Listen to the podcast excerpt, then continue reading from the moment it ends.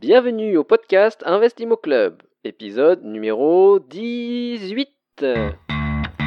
Vous écoutez le podcast Investimo Club, le podcast de partage d'expériences immobilières pour les investisseurs débutants et initiés. Si vous cherchez à apprendre les astuces et les stratégies pour bâtir votre patrimoine, mais aussi les erreurs à ne pas faire, vous êtes au bon endroit. Restez en ligne et n'oubliez pas de visiter investimoclub.com votre source d'inspiration en ligne pour investir dans l'immobilier.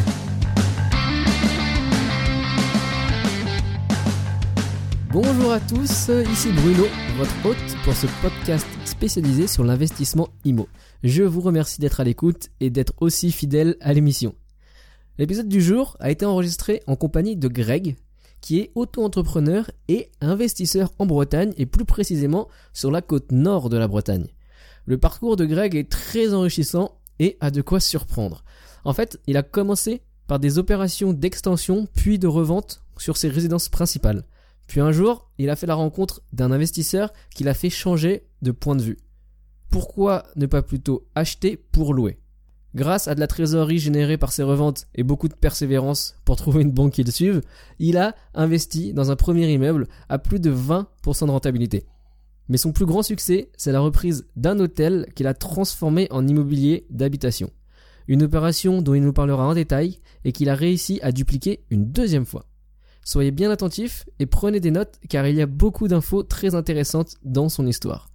Au pire, vous pourrez retrouver les liens mentionnés dans l'épisode en vous rendant sur investimoclub.com, épisode 18. Mais trêve de bavardage, accueillons notre invité. Bonjour Greg, bienvenue sur euh, le podcast Investimo Club. Je suis ravi de t'avoir. Salut, bah écoute, ça me fait plaisir aussi. Alors, euh, comme à chaque épisode, le podcast d'aujourd'hui, l'épisode d'aujourd'hui va consister à essayer de apprendre plus sur ton histoire bah, d'investisseur et euh, bah, pour situer un peu le, contexte. Est-ce que tu peux nous dire rapidement qui tu es et puis bah, nous raconter l'histoire de ton premier investissement? Ok, bah écoute, je m'appelle Greg, j'ai 33 ans. Euh, je suis originaire de la Champagne-Ardenne, donc euh, plus précisément de Reims. Ok. Euh, et actuellement, je vis en Bretagne. Donc je suis, je suis en Bretagne depuis environ 3 ans à peu près 3 ans. Dans les Côtes d'Armor, plus précisément, à Paimpol. Je sais pas si tu connais Paimpol. Alors, Bretagne du Nord, c'est ça? Bretagne du Nord, ouais. Je suis vraiment tout à la pointe nord, à Paimpol. C'est, ça commence à se faire connaître. c'est sur la côte On est sur la côte, ouais. Je suis, bah, je suis à, à Plouriveau, c'est juste à côté de, de Paimpol. Quoi. Je suis à 5 km de la mer. Ok, excellent. Alors, du coup, euh, comment as-tu fait ton premier investissement? Alors, le premier investissement, ça a été avec euh, ma copine. Donc, c'était une résidence principale. Hein. J'y connaissais rien en immobilier. Et euh, ça a été vraiment un achat, bon, on va pas dire que ça a été un achat stratégique, ça a vraiment été un achat comme tout le monde, quoi, un achat résidence principale. On a cherché à faire plus ou moins une bonne affaire, comme tout le monde, mais sans trop rien y connaître. Donc on a acheté une petite maison, c'était sur Reims, donc une petite maisonnette de 60 mètres carrés environ, 60 ou 65 mètres carrés environ. On l'avait acheté 125 000 euros avec les frais de notaire inclus. Et euh, donc c'est une maison qu'on avait achetée. Quand on l'a achetée, on donc quand on l'a visité, on a, on a demandé si on pouvait rehausser ou agrandir ou, ou voir s'il y avait des possibilités. Parce que euh, vous, vous, souhaitiez quelque chose d'un peu plus grand que 60 mètres carrés bah en, fait, à la base, voilà, on s'était dit 60 mètres carrés c'est bien, mais si on vient faire un enfant, on voulait savoir à tout prix si c'était possible de ragrandir ou pas et voir les possibilités. Donc on s'est renseigné assez rapidement, euh, juste après les visites, on s'est renseigné auprès de l'urbanisme de Reims voir s'il était possible de ragrandir, de d'élargir, de rehausser. Donc il nous a dit que ça, par rapport à la, la superficie pardon, du terrain, ça posait pas de problème. Et euh, donc. et du coup par rapport à cette, euh, c'est quoi C'est pour euh, une, une extension ou une surélévation? C'était une surélévation. Ok, parce que à l'urbanisme en fait, ils ont des règles par rapport à la surface du terrain total, c'est ça? Il, Tu dois pas avoir une surface habitable supérieure. Bah, il y, avait, il y avait beaucoup de règles. Hein. Fallait vraiment, quand on, si tu veux, fallait vraiment que notre, on a fait un rehaussement donc il fallait que ça soit en limite de propriété, fallait pas qu'on dépasse les 14 mètres par rapport à la rue. Enfin, il y avait énormément de, choses euh, à prendre en compte, quoi. D'accord, ok. Et ça, c'est différentes, euh, ces différents critères à prendre en compte. Ils vous ils ont donné euh, rapidement les informations ou alors Alors, ouais, ça a, été, assez rapide. Ils nous ont donné vraiment les, toutes les, les, gros trucs, quoi, les, vraiment les bases.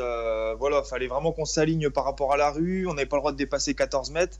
Mais euh, bon, ça, restait malgré tout relativement compliqué, donc on a préféré faire appel à un architecte sur Reims, euh, une, une très bonne connaissance, parce que moi je suis dans le bâtiment, hein, je suis couvreur, et euh, j'ai fait appel à un architecte que je connaissais via euh, les relations professionnelles, quoi. Ouais, ok. Voilà. Il, il nous a vraiment fait tout ce qui est plan, tout ce qui est. lui, lui connaissait vraiment bien la ville. C'était quelqu'un qui avait 80 balais, donc c'est quelqu'un qui, qui connaissait vraiment bien la ville et bien, le- bien son métier. Donc ça a été assez facile pour lui de, de, de nous faire tout ce qui est plan et tout ce qui est euh, pour que ça passe au- auprès de la mairie, quoi. D'accord, ouais. Il connaît bien la ville, ça veut dire qu'il connaît aussi euh, bah, forcément les, les services d'urbanisme de la ville euh, en question. Oui, hein, c'est ça. Oui, c'est c'est ça. Il allait là-haut, lui, il était, il était VIP. Hein, il c'était vraiment. ouais, ouais, c'était. ouais, si, si, il connaissait vraiment tout le monde et tout. Donc euh, voilà, on a préféré euh, se simplifier la tâche parce que c'est vraiment euh, tout ce qui est papier, administration, tout ça. Quand il connaît rien, vraiment, au début, c'est c'est très compliqué. Et et il y a tellement de choses à savoir, surtout dans les grandes villes. hein, ils sont, ils chipotent hein, vraiment. On était dans un axe. euh, pourtant, on n'était pas près de la cathédrale, pas près d'une zone. euh, euh, des bâtiments de France, ou- mais, ouais. mais voilà, c'est ça. Mais malgré tout, ils chipotent vraiment. tu as vraiment des, des lois, des, par rapport au PLU, tout ça, des trucs à respecter. Et si tu respectes pas, c'est le, le, le, le permis de construire ne passe pas quoi. D'accord, ok. Et donc vous, pour ce bien-là, comment vous avez euh, fait la proposition, euh, l'offre d'achat euh, aux vendeurs, chronologiquement par rapport à cette demande euh, de Bah- surélévation? Parce que c'était euh, un, un critère euh, important pour vous. Bah oui et non parce que malgré tout, la petite maison, elle était au prix, elle était correcte. Avoir une maison sur Reims, c'est quand même relativement compliqué. Avoir un appartement, c'est assez simple, mais une maison avec petit jardin et tout, on- enfin sincèrement, on n'a pas chipoté. hein. Vraiment, Ok, même s'il n'y avait pas possibilité, on n'aurait pas, euh, on, on aurait acheté quand même quoi. Ok, ouais, effectivement. Donc là, c'était vraiment euh, euh, pour le coup une, une opération euh, résidence principale. Donc euh, C'était ça, avez- ouais, résidence principale, ouais. Vous avez acquis le bien avec un financement bancaire? Oui, oui, oui. Complet. On a fait un financement bancaire. Alors moi, si tu veux, la- pour la petite histoire, euh, je m'étais pris la tête donc euh, avec mon patron. Et euh, donc, si tu veux, quand on a acheté, donc après, j'ai su que je pouvais rehausser tout ça. Donc, on a fait un prêt en incluant tout de suite une grosse partie travaux. Donc, on a inclus, je crois, je sais plus, au total, on avait fait un crédit de 190 000 euros. Donc, tant que j'étais en CDI, si tu veux, j'ai fait le prêt. Et dès que j'ai eu mon CDI, euh, mon, mon prêt, pardon, j'ai démissionné et là j'ai commencé les travaux. euh. Donc on a fait tout de suite après euh, travaux et, euh, et acquisition en même temps quoi. D'accord, ok. Voilà. ok. Et donc, alors Voilà. tu dis que euh, après vous avez, euh, enfin, tu as euh, quitté ton boulot et tu as fait les travaux parce que, ok, du coup, tu t'es mis à, à toi-même à faire cette. Voilà c'est ça, c'est moi c'est moi qui ai fait le ragrandissement. Donc une fois que tous les tous les papiers étaient faits, on avait le permis de construire tout. j'ai démissionné, je me suis permis de vivre en faisant un peu de ma maille. hein. J'ai fait un peu de fausses factures si tu veux pour pouvoir me sortir l'équivalent d'un salaire. J'avais fait une facture, je sais plus de 30 000 euros je crois à la banque. Ça fait qu'ils m'ont débloqué 30 000 euros et j'ai pu avec les 30 000 euros débloqués racheter des matériaux et donc avoir de nouvelles factures pour pouvoir débloquer par la suite et en même temps je Ouais. pouvais euh, bah, manger euh, forcément sur les 30 000 euh, sortir ma paye quoi le temps des travaux Ok, d'accord. Donc effectivement, c'était un bon, un bon deal pour toi. oui c'était bah, bah, si tu veux on savait déjà plus ou moins combien on pouvait la vendre à peu de choses près tu vois on avait fait des estimations je connaissais je connaissais quelques personnes dans le milieu qui m'avaient dit qu'une fois terminé ça pouvait voir, valoir entre 250 et 300 000 donc on, on savait si tu veux qu'on perdait pas de sous quoi qu'il arrive. Ok. donc voilà Mais néanmoins, Donc, là, pense- cette, euh, cette, cette acquisition, c'était pour euh, vous y vivre. Il n'y avait pas de. ah, C'était pour y vivre, mais malgré tout, on avait quand même une arrière-pensée. hein. On s'était dit, voilà, Ouais. si, on, si jamais on fait la maison et on, peut en tirer une, une bonne culbute, ça peut être intéressant. Et c'est là qu'on s'est rendu compte, si tu veux, euh, que l'immobilier pouvait être intéressant et que ça pouvait vraiment payer. Donc voilà, une fois qu'on a, on a commencé à faire les travaux, c'était, c'était- on commençait vraiment à penser à vendre euh, euh, et voir vraiment l'argent avait à gagner. Quoi. Ok, ouais, effectivement. Alors après, du coup, tu m'avais raconté que tu as fait d'autres euh, acquisitions d'achat-revente parce que celle-là, tu l'as vendue finalement? Donc voilà, ouais, on l'a vendu. On l'a vendu. Alors on a pris 80 000 euros. Donc on a divisé la, la poire en deux. On a pris euh, 40 000 chacun, euh, moi et ma copine. Ouais. Donc euh, ensuite, euh, elle est en Bretonne. Elle est retournée en Bretagne. euh, bon, elle a fait construire une maison. Elle est passée euh, par un, un constructeur. Donc bon, cette histoire-là n'est pas très très intéressante. hein, la pauvre. C'est, une construction, on va dire banale. Ouais. Il ok. n'y a, il y a rien à gagner. hein. Si elle vend vraiment, elle gagnera Ouais. pas grand-chose. Ouais. Si elle gagne quelque chose. Et euh, donc moi, j'ai réinvesti sur Reims. euh, j'ai racheté deux petits locaux. C'était un marchand de biens qui vendait ça. C'était deux petits locaux. Il venait de faire une division en fait. Il avait tout divisé le marchand de biens. Donc moi, j'ai racheté un local. Donc c'était la buanderie. Euh, j'ai récupéré aussi avec cette buanderie un morceau de terrain. Donc au final, j'ai pu transformer cette buanderie en, appartement qui faisait à peu près 45 mètres carrés, je crois. Donc euh, pareil, j'ai tout fait, les travaux, tout, euh, tout, tout, tout. Je l'ai revendu et j'avais Alors là, là, acheté- là, quand t'as acheté ça, en fait, l'objectif c'était de, de prendre, euh, agrandir, refaire et revendre. Voilà, c'est ça. Là, pour le ça. coup, c'était vraiment bon, je l'objectif, savais pas, je savais pas trop si j'allais louer, revendre. si, si la banque m'avait suivi pour par la suite, je pense que j'aurais loué. Mais bon, Oui. les banques, euh, étant donné que j'avais, si tu veux, bah, étant donné que j'avais démissionné avant, là, entre deux, je m'étais mis auto-entrepreneur en couverture. Et euh, si tu veux, quand tu es auto-entrepreneur, il te faut normalement trois années, euh, trois bilans euh, Ouais. pour que les banques te prêtent. Quoi. Donc, vu que je venais de me lancer, c'était déjà beau, si tu veux, qu'ils me prêtent euh, ce qu'ils m'ont prêté à ce moment-là. Tu vois, j'avais ramené 40 000 euros d'apport, je crois qu'ils m'avaient prêté 100 000 euros, je crois. Donc, c'était déjà magnifique qu'ils me prêtent. Et euh, mais bon, par contre, mon banquier m'a clairement dit, voilà, euh, en location, c'est bien là. Si, enfin, si en vente, en achat-revente, c'est bien, mais en location, on vous reprêtera pas. C'est trop prématuré, c'est trop compliqué. Donc, euh, Ah d'accord, donc c'est voilà, amusant parce que ton banquier là, dans ce cas-là, il était plus prêt à te faire un, un financement pour un, un achat-revente que pour une, un investissement ça, ouais, locatif. c'est ça. Bah, en fait, il avait vu que pour la première, ça avait fonctionné. Ouais. Là, il savait que voilà, ouais, si tu veux, c'est vraiment des biens qui valaient le coup de revendre. Mais en location, en termes de rentabilité, euh, j'aurais peut-être été à 7%, 8% peut-être, tu vois. Ça n'aurait pas été non plus, euh, ouais, peut-être peut-être 10%, je sais pas trop, mais euh, quoi qu'il arrive, c'était, ça valait plus le coup de revendre que de, que de louer, quoi. Ok, ok. D'accord. Donc ça veut et- dire que non, c'est intéressant cette, ce parallèle entre un bien. est-ce qu'il vaut mieux le mettre en location ou est-ce qu'il vaut mieux faire un achat-revente? C'est quoi pour toi les critères qui, qui définissent l'un ou l'autre? Parce que euh, voilà, toi, peut-être qu'aujourd'hui, tu as, des biens qui sont en location.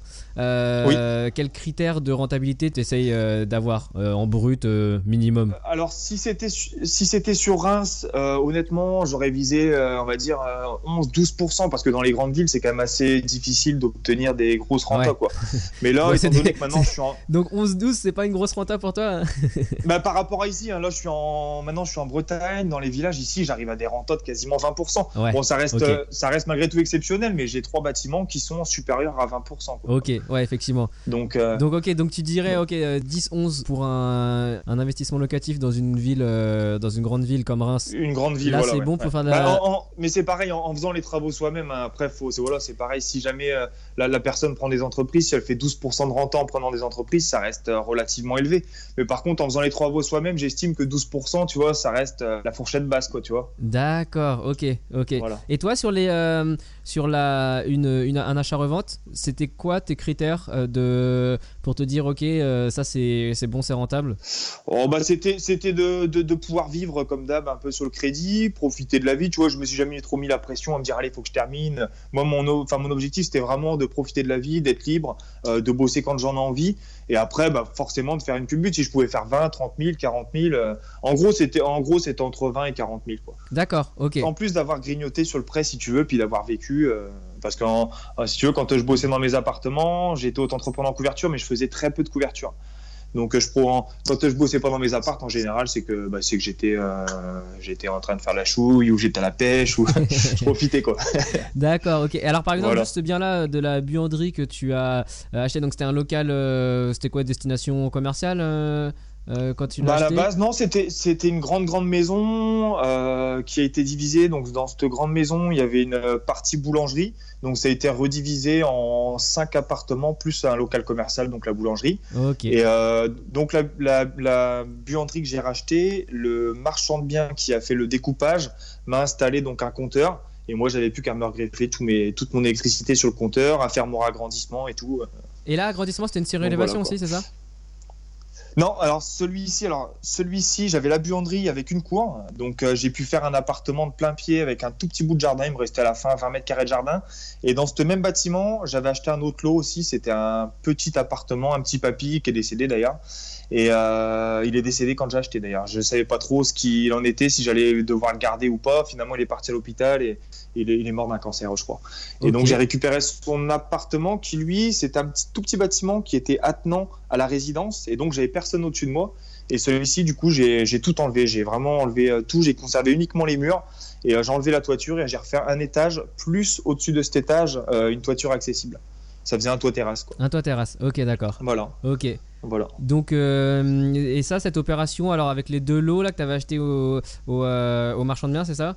Ah oui. L'achat total plus les travaux, ça t'a revenu à combien? Et puis tu as réussi à revendre ça à combien? C'est pas évident à dire parce que, ouais, enfin, je te dis, j'ai vécu en même temps, ça, a pris un- ça a pris pas mal de temps. Mais on va dire que les deux euh, m'ont rapporté peut-être au total, je sais pas, euh, 40 000 euros, quoi. 40 000 euros, mais ça m'a permis de vivre. Ouais. Puis vraiment, je me suis fait plaisir. hein. Je suis parti aux Maldives.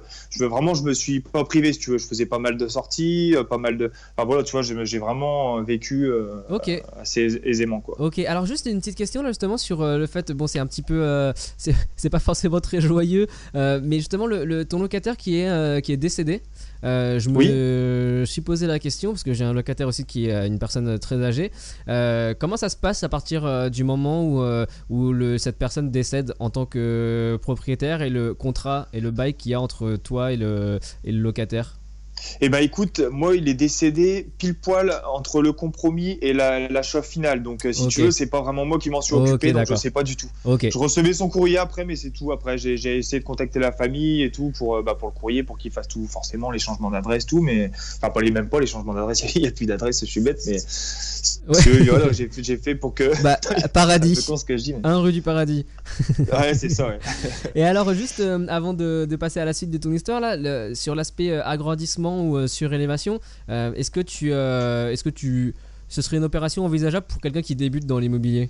Ah, complètement, après, complètement, oui, bien sûr. Après, c'est une histoire de calcul. hein. Après, si le mec ne, ne- ne- n'y connaît rien en bâtiment, si c'est pas forcément travailler de ses mains, s'il veut pas faire les travaux, il peut prendre des entreprises. Ouais. Mais à lui de bien calculer euh, bah, son prix d'achat, faire venir des, des entreprises pour qu'ils estiment le, bah, le- forcément le coût total euh, des travaux, euh, bien estimer le tout et à lui de faire le calcul vraiment pour voir si c'est rentable ou non, quoi. Ouais, ok, d'accord. Après, euh, voilà, si c'est faisable, c'est- faisable par tout le monde. Après, voilà, faut vraiment bien ficeler le truc, euh, bien faire les calculs. Les calculs sont très importants. Faut vraiment faire les calculs avant de, de, de signer, quoi. Estimer le plus gros. euh, parce que ça chiffre vite hein, quand c'est les, quand on casse tout comme ça, qu'il y a l'électricité, la maçonnerie, le- Ouais. les- les- enfin ça, ça, ça chiffre vite. hein. Ouais, ouais, et effectivement, j'imagine. T'as un ordre d'idée du prix au mètre carré, de- par exemple, je sais pas, de, de ce que ça Bah, coûte là- à, faire, euh, à faire faire par une entreprise À faire faire, c'est compliqué parce que j'ai pas vraiment de Ouais. recul. J'ai déjà vu quelques chiffres sur internet, mais c'est difficile à Entre dire. étant 1000 et donné que moi, je fais 1500 euros au moi-même. mètre carré euh, pour du lourd. euh, Bah ouais, il y en a qui parlent de 1000 euh, quand c'est vraiment des travaux lourds, 1000, 1500, voire au-delà après si tu veux oui, vraiment bien du sûr. luxe. Ouais.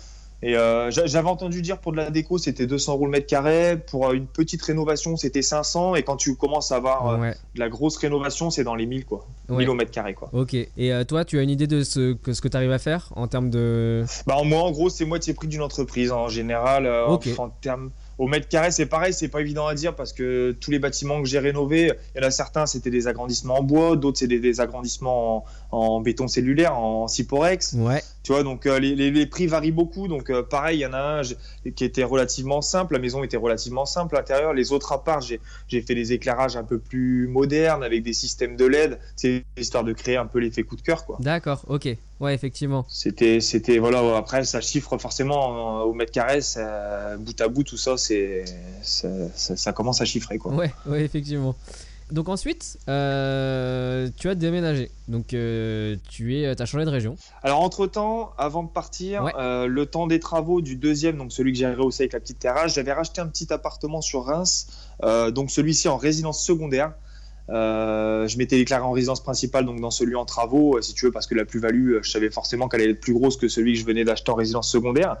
Et euh, j'ai vécu dedans, dans celui-là, j'ai simplement remis un petit peu de parquet, un coup de peinture. Bah, alors vraiment à l'arrache, hein. Fran- franchement, j'ai il y avait tout à refaire dans celui-ci. J'ai juste remis un petit coup de peinture vite fait, un parquet à l'arrache au-dessus de la moquette, mais vraiment à l'arrache de chez à l'arrache. Ouais. Ça m'a permis de vivre pendant 8 mois, donc euh, gratuitement. Et celui-ci, je l'ai revendu et j'avais fait 10 000 euros, je crois, de plus-value. Et euh, bon, bon, bien sûr, tu es taxé, je crois, à 34%. Donc euh, à la fin, il devait me rester 6 000 euros et bah, logé gratuit. Quoi.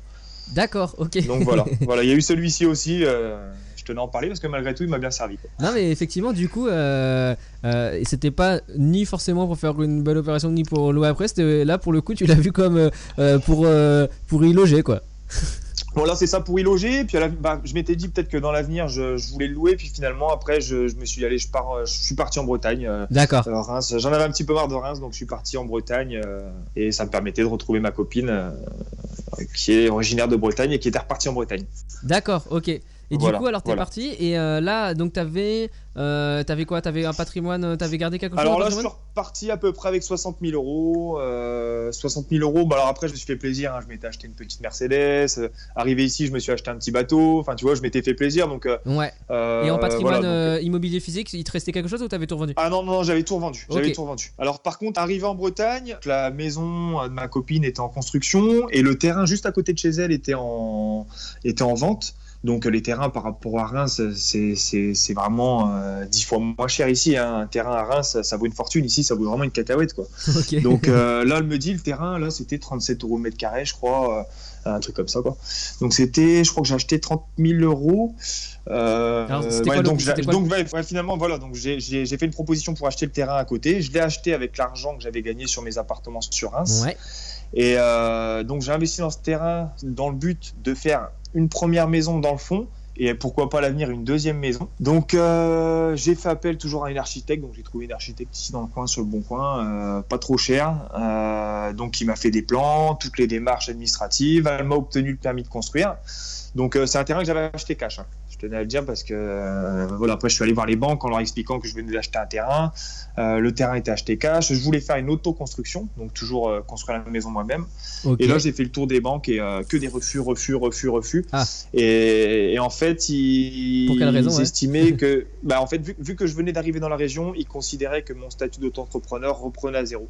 En fait, ce qui est un peu logique vu que j'avais plus ma clientèle de, de Reims, quoi. D'accord. Donc euh, toutes les banques m'ont refusé. Alors bon, j'a- j'aurais pu avoir la solution de retrouver un CDI pendant trois mois et puis tu vois, mais, vraiment je voulais pas. hein. J'ai- trop pris goût, euh, goût à la liberté et je voulais vraiment pas signer un CDI. Donc je me suis bataillé pour essayer d'obtenir prêt. Que des échecs, que des refus, euh, pas possible. Donc euh, bon, c'est tout. J'étais dépité, mais bon, c'était. Non, bah t'avais pas. Ouais, c'était c'était comme ça quoi. C'était la, la situation était, était comme ça. Ouais, voilà, ouais, c'était vraiment, ouais, voilà, c'est tout. Enfin, j'ai, il y avait, y avait rien à faire. Enfin, je trouvais plus d'issue. Euh, Je m'étais dit merde, je viens d'acheter un terrain, euh, pas moyen de construire. Euh, Ouais. Enfin, c'est vraiment euh, très déçu. Donc c'est tout. Du coup, bah, quoi j'ai comme plan, euh, comme plan B du coup bah euh, construire plus tard? Bah, du coup, voilà, c'est ça. Je m'étais dit bon, bah, tant pis, je vais reprendre un peu la couverture parce que quoi que je fasse, de toute façon, les banques ne suivront pas, étant donné que si elles suivent pas pour 60 000 euros, elles me prêteront forcément pas pour autre chose, quoi, tu vois. Ah, c'était 60 bon, 000 c'est- euros le, C'est le, 60 000 euros, ouais. le coût de Le- l'autoconstruction que t'avais prévu? C'est ça, ouais. Le, le coût d'une maison, en gros, en matériel, euh, tout ce qui est matériaux, tout, vraiment tout de A à Z, à peu près 60 000 euros, ouais, en la faisant soi-même. Ok, ok. Et euh, donc je me suis dit c'est tout, je vais remettre la main à la pâte. Donc je me suis refait un peu de pub euh, en couverture, j'ai retrouvé un petit peu de boulot. Et euh, je suis tombé sur un client qui lui justement avait 40 appartements. Et euh, donc je suis venu à parler avec lui d'immobilier, un mec super passionnant. Et je dis mais je dis, vous êtes parti de, vous êtes, enfin vous aviez beaucoup d'argent quand vous, aviez commencé et tout. Je dis non non, j'ai vraiment je suis parti de zéro et tout. Donc moi je lui explique mon problème, comme quoi les banques ne me prêtent pas. Genre, je lui explique tout mon spielbic avec mon terrain. Ouais. Il me dit, mais tu tu sais, il me dit ton histoire de terrain, c'est bien, mais il me dit, euh, t'as fait le calcul justement de rentabilité et tout. Je dis, bah non. Puis moi, il me parlait, c'était du chinois pour moi, hein, le calcul de rentabilité. Ça restait, euh, c'est, enfin, je m'y connaissais un petit peu, mais sans plus, quoi, si tu veux. Et là, il a commencé à me sortir toute sa science sur tout ça. Puis il me dit, bah écoute, finalement, tu ferais peut-être mieux d'investir dans, de- dans, dans quelque chose d'existant et puis de faire une division, quoi. Quelque chose de, une maison, un, un petit immeuble, un.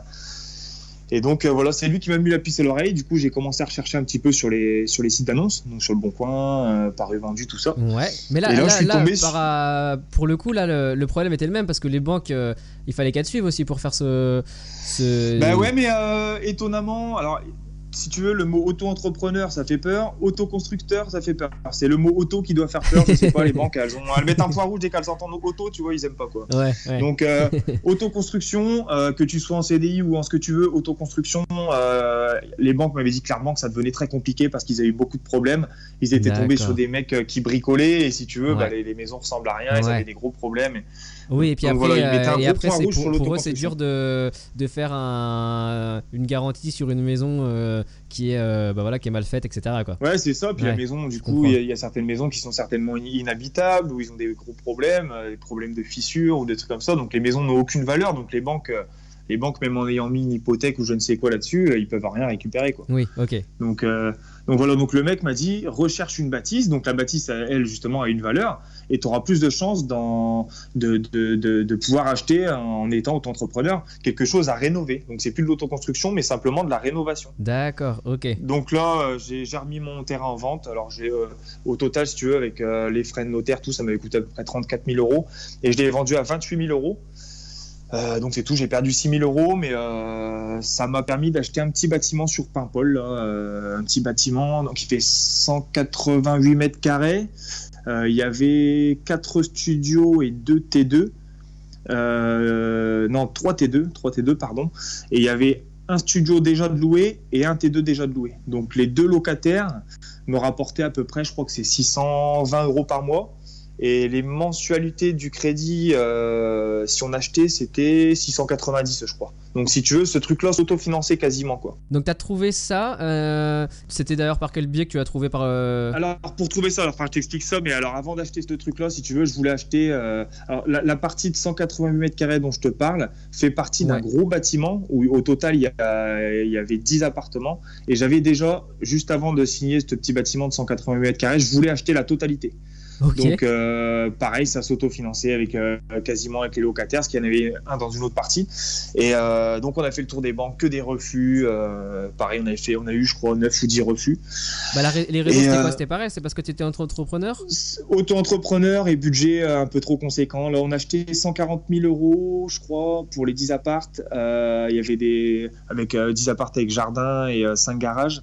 Et euh, on demandait 100 000 euros de travaux. Donc euh, ça a fait peur à toutes les banques, ils me connaissaient pas. Donc euh, D'accord. Pourtant, je, enfin, je, je leur avais fait quand même fait montrer malgré tout mon parcours, si tu veux. J'avais expliqué un petit peu tout ça. J'avais fait un petit album photo pour leur faire montrer un petit peu qui je suis, quoi. Mais euh, il ouais. y avait rien à faire. Sur tes opérations précédentes et tout. Ouais, voilà, leur faire montrer. J'aurais même ramené les devis, euh, pas les devis, pardon, les, les, les compromis. J'aurais amené les compromis de vente, les, les, actes de vente, donc pour voir les, les bénéfices que j'avais fait, tout. Vraiment, j'avais fait des dossiers assez béton. Mais euh, 240 000 euros euh, pour un auto-entrepreneur, euh, ça leur, c'était pas cohérent pour eux, quoi. C'était, c'était pas possible, quoi. Ouais, ouais. Donc euh, finalement, donc bah, c'est tout, le compromis euh, caduque, donc euh, tout tombe à l'eau, donc euh, bah, encore une fois déçu. Mais euh, du coup, j'avais eu des bonnes relations malgré tout avec la vendeuse. Donc c'est une petite dame qui habitait euh, pas très loin, qui avait 92 ans. Et euh, elle ne se déplaçait pas trop, c'est sa fille qui s'occupait de ça, et elle était sur Paris. Ouais. Donc euh, pour elle, c'était pas évident, si tu veux, de gérer ça. Elle en avait marre parce que bah, gérer les locataires, les locataires étaient un peu, un peu chiants. Donc, euh, enfin, bref, c'était un peu galère pour elle. Et donc je lui ai dit, écoutez, madame, si vous voulez, moi j'ai une solution. Je dis, moi, ma banque m'a pas prêté pour la totalité, mais je pense que si je, fais, je crée une division et que j'achète une partie, euh, et je m'occupe de vendre l'autre, je pense que ça devrait passer moi auprès de ma banque. Enfin, je lui ai même fait croire que c'était bon. Moi, je lui ai fait- carrément fait croire que c'était bon que ma banque l'ait prêté. Je dis, écoutez, je dis, voilà, je dis, moi, je m'occupe de la division. Je fais venir un géomètre, je fais la division à mes frais. Euh, je vends une des deux parties, celle qui se vend en premier. Donc, euh, bon, j'avais déjà plus ou moins euh, vu déjà d'avance quelle partie je souhaitais garder. Il y avait une partie qui était vraiment euh, endommagée, puis l'autre qui était relativement propre. Et donc, euh, ce que j'ai fait, donc, elle, elle me dit, bah, écoutez, pas de problème. Moi, si vous me laissez mes 140 000 euros, il n'y a pas de souci. Je dis, oui, pas de problème. Du coup, j'ai commencé à mettre des annonces euh, de la partie donc la plus délabrée, la partie gauche. Ouais. Donc, il y avait trois, trois appartements et la cour. Je l'avais mis, je sais plus, à 90 000 euros, je crois. Et finalement, c'est parti à 70 000. Donc, euh, j'ai rappelé la, Donc la propriétaire. toi c'était ton c'était ton objectif? Non, toi tu voulais le vendre le, le maximum possible, mais euh, la moitié c'était ton objectif. Bah, j'avais pas vraiment d'objectif. Je voulais vendre le plus cher possible pour que moi, ça me coûte le moins cher voilà. possible. Ouais. Donc, si tu veux, en vendant 70 000, moi, j'avais l'autre partie, donc 7 appartements pour 70 000 euros, quoi. Ouais. Donc, quoi qu'il arrive, je savais que c'était une pure affaire. Donc, euh, j'ai rappelé la propriétaire, tout content. Je lui ai dit, bah voilà, écoutez, j'ai un acheteur pour la partie de gauche. On est toujours d'accord pour la partie droite. Moi, je, vais, je, mets, je rajoute jusqu'à 140 000. Donc, on a signé deux compromis différents. On a acheté chacun un morceau d'immeuble.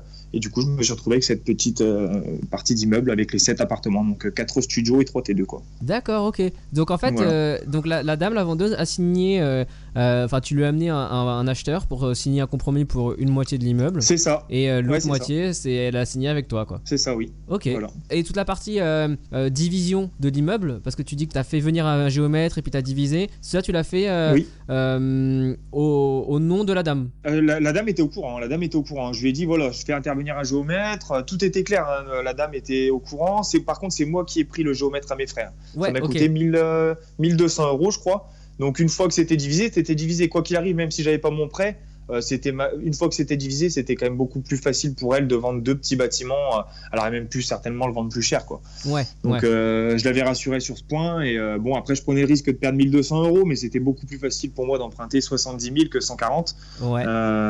donc voilà, quoi. Et du coup, d'ailleurs, au final, les 70 000, t'es revenu à la banque avec le compromis pour la moitié de, l'immeuble, donc à 70 000 euros. Voilà, donc là, je suis retourné voir carrément un, courtier. Donc je suis allé voir chez, chez CAFPI, ils sont très bien, CAFPI d'ailleurs, je fais un peu de pub.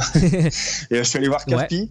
Et euh, donc voilà, je lui ai expliqué mon, projet. Je lui ai dit que là, je venais de vendre mon terrain, donc euh, je venais de récupérer 28 000 euros. Donc forcément, un apport de 28 000 euros, ça commence à, à causer un peu, quoi. Donc euh, j'ai apporté les 28 000 euros en apport. Euh, on a acheté 70 000 euros et on avait, je sais plus combien de budget travaux. Je crois qu'au total on a fait un prêt de 124 000 ou 125 000 euros en gros quoi. Ok. Donc voilà, donc la bâtisse m'a coûté au total avec les travaux euh, 150 000 euros environ quoi. 150 000 euros et là euh, cette fois-ci c'est le courtier euh, a trouvé facilement, enfin rapidement une. Bah facilement, un établissement facilement, c'est un grand mot. Hein, Alors nous on avait fait malgré tout, on, donc on est passé par CAFPI mais entre temps, enfin, on avait quand même recontacté deux trois banques euh, histoire de prendre la température, quoi. Donc euh, les deux trois banques nous ont refusé encore une fois. Donc là, je me suis dit mais c'est pas possible, quoi. 70 euh, 000 euros l'achat, enfin c'est une affaire en or. Je leur pouvais par A plus B que c'était rentable. Il y avait déjà deux locataires en place qui nous payaient quasiment les mensualités. Enfin, je dis c'est pas possible quoi. Et finalement, CAFPI a recontacté donc euh, la BPO, la Banque Populaire, et euh, c'est une banque qu'on avait fait juste avant. Elle faisait partie des trois qu'on avait fait juste avant, et la Banque Populaire, euh, étonnamment, a accepté avec CAFPI. D'accord. Donc refusé par vous oui, en direct. En direct, elle a refusé. Ouais. Et avec CAFPI, je pense qu'il doit avoir des contrats ou je sais pas. Je sais pas trop comment que ça fonctionne. Il doit avoir un certain nombre de contrats à réaliser ensemble avec leurs partenaires ou je sais pas trop comment que ça mhm. se magouille, mais nous ils nous ont refusé et là avec CAFPI ils ont accepté. Je pense peut-être qu'elle a présenté le dossier un peu mieux que nous, ou alors ils ont ils sont peut-être dit bah voilà ils sont ils sont ils sont tenaces quoi, ils, insistent, peut-être que voilà ils sont motivés et voilà on va peut-être leur faire confiance et voir ce que ça donne quoi. Ouais ouais effectivement, mais euh, non c'est intéressant au moins de, de, voir que il faut essayer plusieurs euh, billets par plusieurs canaux pour essayer de trouver un financement parce que euh, voilà ça peut arriver que en direct ça passe pas par un courtier ça passe. Et des fois c'est l'inverse aussi. J'ai déjà entendu des investisseurs qui me disaient l'inverse. Par courtier ça passait pas et puis bah. Ah ouais non mais ça m'étonne pas. Mais auto-entrepreneur honnêtement c'est très compliqué. Il faut vraiment celui qui est auto-entrepreneur s'il veut euh, s'il vient de se lancer euh, c'est cuit quoi. Il aura pas de financement. Faut vraiment si t'as pas un CDI c'est chaud hein. faut c'est faut soit trois ans d'auto-entrepreneur ou pendant trois ans tu fais ton chiffre et tu montes pas de blanche euh, avec des comptes très clean et tout Sinon, euh, c'est vraiment difficile euh, d'obtenir un prêt. Hein. Oui, c'est difficile, mais par exemple, toi, tu as quand même réussi parce que là, euh, au final, tu étais statut comme si tu venais de commencer, quoi. Oui, malgré tout, oui. Enfin, après, ça a traîné, hein, tout ça, tout ça, ça a peut-être mis malgré tout un an et demi quand même, hein, malgré tout. D'accord. Et puis, oui, il faut dire que toi, dans ton, par rapport à ton profil, tu as mis de l'apport, ce qui est toujours. oui, j'ai mis de l'apport. j'ai mis de l'apport et puis j'avais toujours malgré tout mon bateau que j'avais acheté, un petit bateau qui valait quand même 13 000 euros. Donc c'est pareil, j'avais fait une faire une estimation je leur avais euh, ramené ça et prouvé que bah voilà j'avais aussi un bateau en code pépin euh, je pouvais le vendre et et puis, et tu avais aussi euh, néanmoins quand même un historique de, de, de quelques transactions quelques rénovation que tu avais faite. Quoi. Donc, euh, oui, c'est vrai que ça t'a aidé euh, en tant que. même en ayant le statut d'auto-entrepreneur. Quoi. Donc, ah oui, complètement. Mm. Non, mais c'est intéressant de dire que voilà, pour les gens qui sont en, auto-entrepreneur, ça peut être forcément un petit peu difficile d'obtenir un financement. Alors, je sais pas, après, toi, cette opération, par exemple, tu l'as faite en nom propre et tout seul? Non, alors je l'ai acheté en SCI. Alors, si tu veux, j'ai ouvert une SCI parce que, étant auto-entrepreneur, j'ai le droit de facturer à une, à une autre société, même si c'est ma société, donc la SCI, j'ai le droit de lui facturer. Donc, euh, le, si tu veux, le fait de faire les travaux moi-même, je pouvais facturer à ma SCI et me sortir un salaire. Ok. Donc euh, voilà. Donc le seul problème d'une SCI, c'est qu'il faut être absolument deux. Donc euh, moi, j'ai ouvert ça avec ma copine. Donc je l'ai mis à 10% dans la SCI, tu vois, histoire qu'elle soit dans la SCI. Bon, elle s'occupe un peu des papiers, tout ça. Et moi, c'est vraiment moi qui m'occupe vraiment de, de trouver l'investissement, de, de, des travaux. C'est vraiment moi qui m'occupe du plus gros. Et puis elle gère tout ce qui est papier. Et puis maintenant, bah, elle gère un peu les, tout ce qui est administratif, les baux, tout ça, quoi. D'accord. Et donc dans, dans cette, dans ce montage-là, la, hum, la situation financière ou, euh, ou euh, salariale de ta compagne n'a pas aidé Je sais pas, elle était en quelle, euh, quelle situation Alors, elle, elle était en CDI, mais si tu veux, elle, était, elle avait déjà un gros taux d'endettement avec sa maison. elle, avait déjà un taux d'endettement supérieur à 33% juste avec sa maison. Donc malgré tout son CDI, je pense que ça nous a aidé un petit peu quand même. Mais le fait qu'elle soit endettée, c'était pas vraiment. euh, Ouais, ok, d'accord. euh, Effectivement, vous cumuliez, vous les points euh, Négatifs, ouais, totalement. au, au niveau des banques, le niveau d'endettement et puis le statut Ouais, complètement. ouais. salarial, quoi. Ok. Bon, malgré tout, tu as réussi à faire cette opération.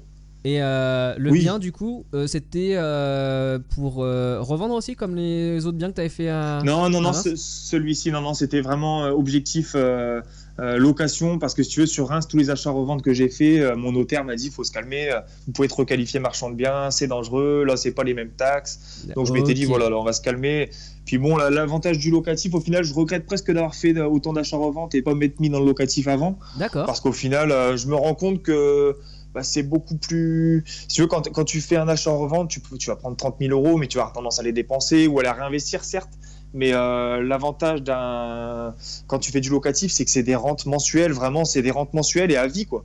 Ouais. Donc après, après d'une part, ça te rembourse ton prêt, donc tu t'enrichis. Et en plus de ça, tu, tu peux euh, commencer à te sortir un peu de, de bénéfices, un peu d'argent, quoi. Ouais, ok. Donc euh, là, aujourd'hui, euh, toi, euh, tu t'es plus tourné vers le, le locatif alors? Ouais, complètement, ouais. Locatif. Après, je, je, je referai peut-être un de ces quatre, une, un achat-revente, si un jour j'ai envie de me faire plaisir, de m'acheter une belle voiture, un truc comme ça, vraiment, si j'ai envie de faire euh, de l'argent assez rapidement. Ok, mais euh, sinon, ça, locatif. Ok. Ouais, voilà, c'est ça, voilà, c'est ça. Ouais. Mais euh, non, non, le locatif, honnêtement, c'est très bien. Après, faut, voilà, faut, faut investir dans quelque chose où tu as de la rentabilité, euh, la rentabilité assez élevée, quoi. Et alors ce bien-là, là, c'était quoi comme, euh, comme chiffre justement euh, en... Donc ça t'a coûté 150 avec les travaux, achat plus travaux? Oui, c'est ça. Donc là, alors on a toujours notre crédit de 690 et il nous rapporte actuellement 2260 euros, euh, charge incluse par contre. Mais on a toujours, on a un appartement qui est en stand-by en ce moment euh, au rez-de-chaussée. Euh, J'ai pas mal de matériel, mais il me manque un petit peu, donc j'attends de faire rentrer un petit peu d'argent pour euh, pour pouvoir continuer les travaux de celui-ci, quoi. Ouais. Enfin, normalement, théoriquement, toutes les charges déduites et une fois cet appartement-là terminé, on va dire il manque peut-être 10 000 euros. Ça ferait un budget de 160 000. Je crois qu'il rapporterait 2460 euros euh, hors charge. Ok, ouais, c'est une excellente, Voilà. euh, excellente rentabilité. Ah ouais, euh. complètement. Ouais, c'est ouais, une belle renta. Alors du coup, ça c'est euh, euh, c'est dans la donc ça c'est à Paimpol, dans la ville dans laquelle vous êtes. Oui.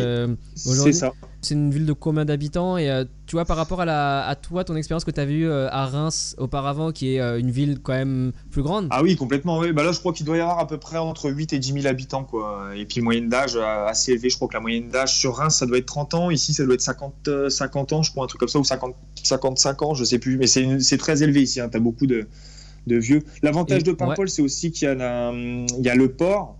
Et tu as une école de, de marins, une école, une école ma- maritime et une école euh, d'infirmières, je crois aussi. Donc euh, il y a malgré tout quelques jeunes. euh, il doit y avoir 200 ou 300 jeunes D'accord. dans, Paimpol. Et toi, la Voilà. population euh, de locataires que tu as, c'est euh, des jeunes justement? Alors j'ai un des studios qui est loué depuis euh, 20 ans, donc c'est un petit papy, il doit avoir euh, 65 ans. Et un- le T3 en bas, c'est une dame handicapée et son mari, pareil, il doit avoir la soixantaine. Et le reste, sinon, c'est des, des jeunes, euh, c'est entre, entre 18 et 18 et 30 ans, quoi. On va dire. D'accord, donc euh, j'imagine que les deux biens euh, avec des personnes âgées, c'est des biens qui étaient déjà loués euh, quand tu as acheté Oui, c'est l'immeuble. ça, ouais, c'est ça. Donc, effectivement, là, il n'y a aucune raison de, de, de les changer, euh, même si peut-être les loyers, sont- je sais pas s'ils ont été Ah, revalorisés. les loyers sont très bas, ouais, les loyers sont très bas, puis on n'a pas cherché à les augmenter. mais du coup, et les, les nouveaux locataires que, que vous avez mis en place, c'est plutôt des populations plus jeunes. C'est c'est étudiants, ouais, c'est étudiants. On a des, des étudiants et là on leur a fait des baux jusque juin. Et on- donc on s'est mis d'accord avec eux. Ça les arrange eux, une fois qu'ils ont terminé les études, de repartir bah, dans leur famille. Ouais, Et nous on récupère du coup les appartements pour faire un peu de saisonnier parce qu'ici c'est très touristique l'été, euh, ça cartonne. Donc euh, donc voilà, ouais, juillet août on refera un petit peu de saisonnier avec les studios et, euh, et du coup en septembre on mettra des étudiants. Puis on- je pense qu'on fera ça tous les ans quoi. D'accord, vous avez déjà fait euh, ça, cette euh, Ouais, une j'ai- saison? Ouais, ouais, j'ai, ter- j'ai terminé les travaux, donc j'avais commencé en janvier, j'ai terminé, je crois, le 24 juin. Et euh, bah, fin juin, on a commencé, et euh, jusque fin août, quoi, quasi fin août, début septembre. Et vous avez mis de, de la location saisonnière là pendant ce. on, cette a fait ouais, on a fait la location saisonnière, parce que tous les appartements sont meublés, donc on a fait euh, de la location saisonnière avec trois studios. D'accord, et donc là, bah, là j'imagine Voilà. que euh, les recettes euh, mensuelles Ah euh, bah pendant ça a, cette période, ça a euh, cartonné. ça a Ah ouais, ça a augmenter la rentabilité encore plus quoi. On a fait, je crois, 5500 euros avec trois studios, euh, en sachant que j'ai mes parents qui sont venus pendant deux semaines, donc euh, je leur ai laissé un petit studio tranquille, euh, bah, gratuitement bien sûr. Et on a eu quelques trous, malgré tout, quelques petits trous, mais c'était des trous d'une journée, quoi, par-ci par-là. Mais bon, malgré tout, on a réussi à faire quand même 5500 euros en avec trois studios. Ouais, ok, d'accord. Donc, ouais, au final, la ville où vous êtes, vous êtes maintenant, c'est un, un, un, compromis assez intéressant. Bon, c'est une petite ville, mais bon, à l'année, tu as quand même euh, une petite euh, euh, population étudiante et, ou de jeunes qui, qui, sont dans la ville. Et l'été, tu peux faire du, du touristique. Ah, complètement. C'est vrai que ben, moi, je m'attendais pas à ça. Honnêtement, je pensais qu'on allait galérer à louer et tout, mais au final, c'est vraiment nickel. Hein. Je m'aperçois que même là, je vois, il y a une dame qui est partie là, dans, dans un des T2. Euh, non, même pas, c'est dans un des studios. Si c'est dans un des studios, on a remis une annonce, euh, on, on, avait trois demandes en deux jours, quoi. Donc, euh, ouais, ok, d'accord. Il y, a de la demande même, même en plein mois de décembre. Ok, d'accord, ok, ouais, effectivement. Et, j'imagine que, comme tu disais tout à l'heure, votre, votre stratégie aussi, c'est d'avoir des biens qui donnent l'effet coup de cœur au niveau de la décoration. Oui, c'est ça. même, au niveau des locations, c'est pareil. On fait toujours euh, quelque chose de relativement propre, hein, quelque chose. C'est vraiment des appartements euh, où je pourrais y vivre, quoi. C'est même si c'est petit, on a fait une petite déco assez sympa, quoi. Je, si, si je venais y vivre, je m'y sentirais bien, quoi. Ok, d'accord. Parce que le, le, plus petit des, appartements dans cet immeuble, il, a, il fait quelle superficie? Euh, Les quatre studios font un peu de choses près la même chose. Ils font entre 13 et 17 mètres carrés, quoi. Ah ouais, ok, d'accord. Oui, c'est petit quand même. Par contre, on, très petit. on a récupéré de la place dans ceux qui sont dernier étage, au niveau des greniers, on a créé des petites mezzanines avec des petits lits doubles, et, euh, un, avec un lit double et un avec un lit simple. Donc ça, ça donne un effet de volume et tout, ça, on a l'impression que c'est beaucoup plus grand. D'accord, ok. Non, justement, c'est intéressant parce que je pensais que bah voilà, des, petits appartements, des studios dans, des régions, euh, enfin dans, des petites villes, fallait que ce soit minimum 20 mètres carrés euh, parce que vraiment tout petit, c'est c'est pas adapté à ce que les gens ont l'habitude quoi. Encore dans des grandes bah, villes, les gens ils sont habitués à des, enfin parce que financièrement ils peuvent pas non plus à des toutes petites choses. Mais euh, je pensais que dans les petites villes, c'était euh, impossible de louer quelque chose d'aussi petit. quoi. Bah, J'avais un petit peu peur au début, mais finalement, non. Le fait que ça soit propre, que ça soit neuf, toute l'électricité est neuve, c'est isolé, euh, tout est meublé, bah, tout est neuf, donc forcément, ça attire pas mal de monde. Il y, en a même qui nous ont dit qu'ils avaient visité des choses un peu plus grosses, des trucs de 25-30 mètres carrés, mais euh, c'était les petites cuisines, euh, les petites kitchenettes, tu sais, à deux balles, là, avec la, plaque sur le dessus. La déco, bah, il n'y avait pas de déco, enfin, tout était vraiment euh, moche, quoi. Donc au final, ils préféraient se sentir dans, bien dans un petit truc que moins bien dans un truc un peu plus gros, quoi. Ok, ouais, non, c'est vraiment une. Bah, C'est encore une bonne. Une, une, une fois la preuve que les les clichés euh, sont, sont pas forcément se révèlent pas forcément vrais quoi. Donc euh, ok excellent. Alors ensuite euh, bah, pour aller plus loin justement dans cette dans cette aventure touristique tu me disais que bah, là cette année en 2016 vous avez trouvé un projet plutôt original, c'est un hôtel. Alors, oui, euh, oui, oui. tu as tellement, euh, tu as tellement aimé le, la, saison euh, juillet-août avec tes logements saisonniers que tu as voulu devenir hôtelier, quoi. Non, non, non, du tout, non, non, du tout. J'ai vu ça sur le bon coin, donc c'était à vendre. donc ils vendaient ça en tant qu'hôtel. C'était dans la catégorie autre, donc c'est bon à savoir parce que en général, quand on cherche un immeuble, on a tendance à chercher dans dans maison ou dans appartement. Et là, c'était dans la catégorie autre, et il y avait donc un hôtel à vendre. Et donc j'ai tout de suite appelé mon architecte euh, pour voir avec elle, voir un petit peu si, on pouvait euh, envisager de transformer cet hôtel en, immeuble. Donc elle me dit bah écoutez, je vois pas, je vois pas ce qui pourrait poser problème. Il suffit de faire un changement d'affectation et tout. Donc on a, du coup ce qu'on a fait, c'est qu'on a pris rendez-vous, on l'a visité. Euh, c'est un immeuble euh, à vendre, je crois, 165 000 euros et il y a plus de 200 mètres carrés. Euh, je crois qu'il doit y avoir 220 mètres carrés, grosso modo. Ok. 200 mètres carrés. Donc on l'a visité. On a cherché à le négocier, mais bon, le, mec, c'était clair et net. Il voulait pas baisser le prix parce que je crois qu'à la base, il était affiché à plus de 220 000 euros. Il venait de le baisser et je crois qu'il avait plus de 18 visites. Il m'a dit, bon, après, je pense que c'est un baratin, mais. donc il m'a dit qu'il avait plus de 18 visites et donc c'est tout. On n'a on a pas assisté. On a, on a dit, écoutez, au prix, c'est bon, vous le prends.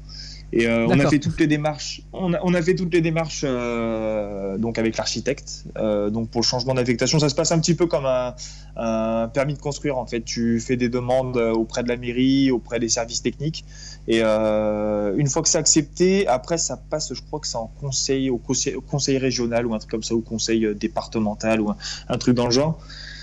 Et euh, une fois que c'est validé, c'est retransformé. Donc l'hôtel n'est plus hôtel, mais euh, devient immeuble de deuxième catégorie, donc immeuble euh, locatif. Quoi. Ok, et c'est quoi les, les documents que tu dois fournir? C'est Tu dois montrer un peu le, le, le projet de, de ce que tu dois faire, les, Bon. les potentiels travaux que tu veux faire dedans, etc. Bah en fait, voilà, nous, si tu veux, les, alors les, les chambres d'hôtel, on va les transformer en studio. Donc ça, on doit juste marquer comme quoi les chambres vont être transformées en studio. Et par contre, la salle de réception, étant donné que c'était un, un salle de réception et salle de, de déjeuner, Ouais. euh, on le retransforme en appartement. Et vu que c'est un rez-de-chaussée, on a une obligation de mise aux normes. Donc on est, vu que c'est un rez-de-chaussée, on est obligé de faire normes handicapées en plus. D'accord. Donc si tu veux, voilà, c'est l'architecte qui s'occupait tout seul, m'a fait des plans vraiment avec euh, avec toutes les normes handicapées. Il faut que tu aies un, même dans les toilettes, si tu veux, faut qu'avec son un handicapé avec son fauteuil, faut qu'il puisse faire Ouais. euh, euh, demi-tour. Donc faut faut au minimum un espace d'un mètre cinquante euh, pour pouvoir faire demi-tour. Enfin, c'est elle qui a géré tout ça, quoi. Elle a fait les plans tout nickel. Donc elle a déposé tout ça en mairie, à l'urbanisme et tous les, les, les- les services administratifs là. Et puis on a eu on a eu l'autorisation là il y a, il y a ça fait peut-être deux mois quoi, à peu près deux mois. D'accord, ok. Et cette Donc, demande euh, déposer euh, le dossier, combien de temps ça lui a pris euh, à peu près à, la, à ton architecte euh, pour préparer Oh, je pense que ça a été relativement vite. Hein. Elle, euh, elle, je pense qu'elle a dû passer euh, une journée, deux jours maxi, Ouais. une journée, je pense, une journée. Faire... Le plus long, ça a dû être de faire le plan. euh, le plan. Après le reste, il y a juste quelques quelques pages à remplir. Pour elle, c'est un jeu d'enfant, quoi. Ok, d'accord. Et donc, euh, et déposer euh, ce dossier-là à, à l'urbanisme de la ville, euh, à quel moment vous- Avant d'avoir signé le compromis ou après avoir signé le compromis? On avait déjà signé le compromis. On a signé le compromis. D'ailleurs, on n'a pas signé l'acte final. Je le signe demain. Tiens. D'accord. Ouais. Donc voilà, on a fait les démarches pendant le compromis et on avait mis une clause dans le compromis stipulant que si jamais l'hôtel n'était pas, n'était pas requalifié ou qu'il y avait un pépin et qu'on ne pouvait pas le requalifier en tant que immeuble, Ouais. euh, bah, qu'on n'achetait pas quoi. Forcément, nous on voulait pas d'un hôtel, on voulait vraiment d'un immeuble locatif quoi. D'accord, ok. Donc, euh, donc voilà, on a mis cette clause euh, dans le compromis et donc là on a eu l'accord de tous les organismes et donc tout est bon, on signe demain, euh, demain matin. D'accord. Ça, voilà. ça, cette clause-là, euh, avec le vendeur, il a accepté euh, directement? Ah oui, oui, lui, il n'y a, pas eu de problème. Enfin, ou même pas eu de problème. vous, vous l'avez mis, vous l'avez même peut-être pas dit qu'il y avait cette clause, hein, je sais pas. Ah si si si si, si on, lui on lui en avait parlé. hein. D'ailleurs on lui a demandé si voilà si lui savait qu'on si on pouvait requalifier justement ce bâtiment ou pas. Il me dit bah écoutez je sais pas trop. Donc nous on a fait nos- les démarches, on s'est renseigné et tout. Mais euh, ça lui posait aucun problème qu'on mette cette clause. Ok, ok, d'accord. Et Voilà. alors du coup, euh, cet euh, hôtel, c'était euh, donc combien vous l'avez acheté euh, finalement et puis les Alors, travaux. euh, Alors on l'a acheté 165 000 euros. Mais alors celui-ci a été rénové en- entièrement en 2006, donc l'électricité et tout. Euh, donc les huit chambres si tu veux, elles sont vraiment euh, propres. Il y a juste à meubler, remettre un coup de peinture parce que là, c'est une, ils ont fait une peinture euh, couleur euh, euh, papier WC. Ouais. rose, rose, rose papier cul. et donc là, on va remettre un coup de blanc, remettre un petit peu de parquet ou un petit peu de lino, on sait pas trop. Tu vois, ça va vraiment être des petits travaux de déco Ouais. dans tout ce qui est chambre, réinstaller des petites cuisines donc pour les transformer en, en studio. Et tout ce qui est salle de réception, je pense qu'on verra ça par la suite parce que là, on a fait vraiment après euh, pile poil pour l'acquisition et les frais de notaire. D'accord, ok. Donc voilà. Et par exemple, euh, les chambres, elles font, euh, elles font quelle surface? Et puis dans ce genre de, de, de chambre, quand tu dis une cuisine dedans, c'est qu'est-ce que tu mets Oh, c'est de la petite cuisine euh, brico dépôt, mais si tu veux, c'est des meubles comme tu vois. Si tu veux, c'est des, c'est des beaux meubles, des beaux petits meubles brico dépôt. C'est pas les petites kitchenettes, si tu veux, que tu vois à 200 euros là. C'est vraiment des petits meubles où on installe un plan de travail, Ouais. le meuble, un petit meuble haut avec la haute. Bon, ça va être très petit là, ça va être un peu difficile à aménager pour celui-ci, Ouais. mais euh, Ça met quoi Ça, ça fait quoi en, largeur euh, le plan de travail euh, Enfin en longueur plutôt? T'as as deux, deux Oh. rangements en bas et deux rangements. Enfin il y a un rangement haut avec une hotte, c'est ça? Ouais, en gros c'est ça, ouais. En gros c'est ça, mais là dans celui-ci ça va être un peu plus compliqué parce que c'est pas très large et c'est un peu mal foutu. Ouais. Bon, on va essayer, on va, on va bien voir, on va essayer d'aménager ça parce que toutes les chambres sont un peu différentes. T'en as qui sont rectangulaires, t'en as d'autres qui sont un peu plus carrés. Et ça fait entre 14 et 16 mètres carrés, je crois. D'accord, ok. Et ça, euh, installer une petite cuisine dans une euh, dans un lieu où il y avait pas, il y avait juste des arrivées d'eau, c'est ça? Bah, il y a- il y a- en fait, on va les greffer côté salle de bain, si tu veux. Donc, on a juste à reprendre des tuyaux, euh, voilà, côté salle de bain et évacuation côté Et salle combien de bain. de, aussi, de euh, budget pour euh, installer ça dans une chambre? Eh ben écoute, j'ai fait venir un gars là qui me prend 15 euros de l'heure et euh, il estimait un peu moins de deux jours de travail. Pour... Il monte même la cuisine et il me prend 225 euros. Donc j'étais étonné, mais euh, je pense que c'est un mec qui, qui galère un petit peu. Donc, euh, donc voilà. Puis il a vu, il a vu aussi qu'il y avait, il y avait pas mal de taf à l'avenir. Donc je pense qu'il nous a fait un très bon prix. Et euh, donc voilà, c'est 225 euros De la- de de main-d'œuvre. Et le, et le, Voilà, le de matériel Bon, le ouais. matériel, en gros, nous les cuisines, ça nous avait coûté à peu près 900 euros par cuisine entre le frigo, la plaque, les meubles. Donc on estime à peu près la même chose. Quoi. Ouais, ok, En d'accord. gros, ça va, être du 1000 ça va être à peu près entre 1000 et 1200 euros euh, la cuisine avec la pause. Quoi. Ouais, effectivement. Donc, ouais, c'est assez vraiment raisonnable comme prix. Et donc, euh, là, vous allez ensuite relouer tous ces euh, studios. Oui, oui, oui. On a déjà pas mal de demandes d'ailleurs, vu qu'on a émis des annonces là, pour le dernier appartement. euh, là, on a pas mal de personnes qui, qui attendent qu'on les rappelle. D'accord, ok. Bon, bah, c'est excellent. Alors, vous allez truster le, le- la place de loueur numéro 1 sur la ville en petite surface. C'est pas le but, mais bon, ça pourrait être sympa. Ok, excellent, bah c'est super, euh, une super expérience en tout cas. euh, donc, euh, si tu veux bien, on va passer à la, à la dernière section de l'épisode. Oui. T'as- t'as juste oublié un autre investissement, le dernier, je sais Ah pas bah. si tu veux en parler. Ah bah, si, c'est tout frais Le- alors. Euh, bah, on est pareil, on va signer certainement. J'avais le compromis, je sais pas si il me semblait t'en avoir parlé de celui-ci, un autre gros hôtel justement encore une fois. Ah Et celui- celui-ci est énorme. Un autre qui se trouve euh, juste bah, pas loin de Paimpol. On est à 5 km de Paimpol, c'est à Lézardrieux. Et euh, c'est un ancien hôtel-restaurant et celui-ci fait 600 mètres carrés. Donc là, c'est un truc euh, énorme. C'est vraiment un truc. Donc celui-ci, on va le découper pareil en appartement et on conserve aussi un local commercial. D'accord, et combien, voilà. combien d'appartements tu dis dedans? Au total, celui-là, il en aura 17, je crois.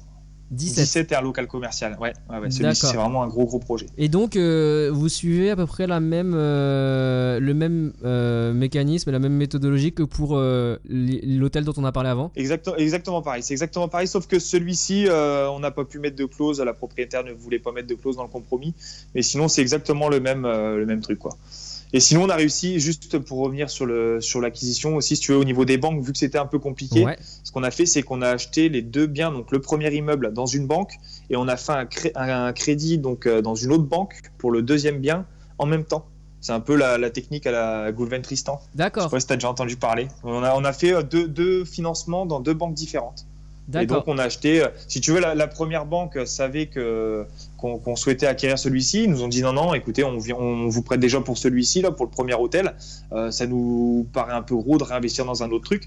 Donc on a été dans une autre banque en leur parlant que du premier investissement et non du deuxième. Donc en fait, ils nous ont prêté euh, sans savoir qu'il y avait le deuxième investissement en cours. D'accord, ok. Et alors, Donc, celui- voilà. sur celui-ci, euh, les, les, les chiffres que vous espérez euh, obtenir. Ah, celui-ci, c'est vraiment le plus rentable. hein. Là, si tu veux, on achète 147 000 euros. Ah, il faut 17 avec les, ouais. Ouais, 147 000 euros. Au total, avec les frais de notaire et frais d'agence, on doit arriver à peu près à 160, euh, 170 000 en gros, quoi.